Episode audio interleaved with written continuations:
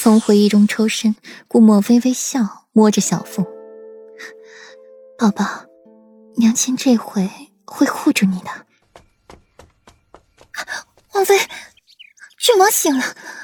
初雨从一边小跑回来，气喘吁吁的。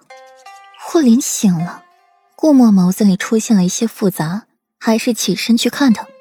这人除了花心一些，对自己还是不错的，至少给足了他脸面。以往府中的婢女都逃不开他，现在他身边有两个年轻美貌的侍女，他倒是忍住了没动手。顾墨刚进屋子，就有瓷碗摔在了自己面前，四分五裂。夫君这是怎么了？如此大发雷霆？顾飞镇静安然的走进来，对地上的东西全当做没看见。看了侍女一眼，给她一个眼色，让她出去。霍林虚弱的靠在床上，看着顾墨进来，脸上的凶恶才收敛了一些。对他今日的表现，心底有些不解。一个爱哭鬼，之前见了自己哪次不是战战兢兢的，跟个小白兔一样？今天瞧着他，怎么觉得有些不对劲？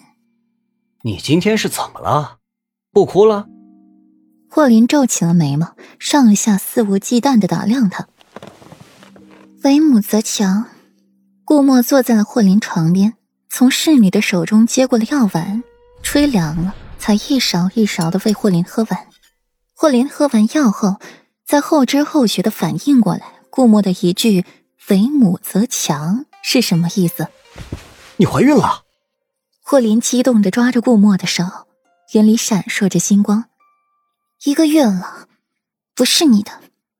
顾墨淡淡的抽回手，心底苦涩异常。不是我的，那是谁的？你怀了谁的野种？霍林眼神倏地凌厉起来，用力的握着顾墨的手腕，力气之大，仿佛要把顾墨的手腕捏断。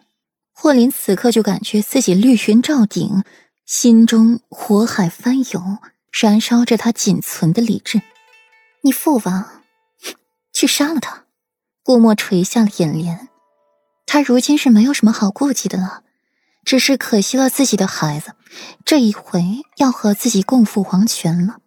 顾墨心底为自己悲哀，却不想霍林突然放松了下来，语调轻松：“早说嘛，是我父王，我就不这么大力捏你了。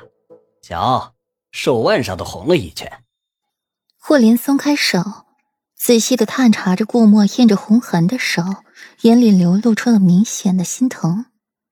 顾墨飞惊，面对霍林的态度大转变，有些回味不过来。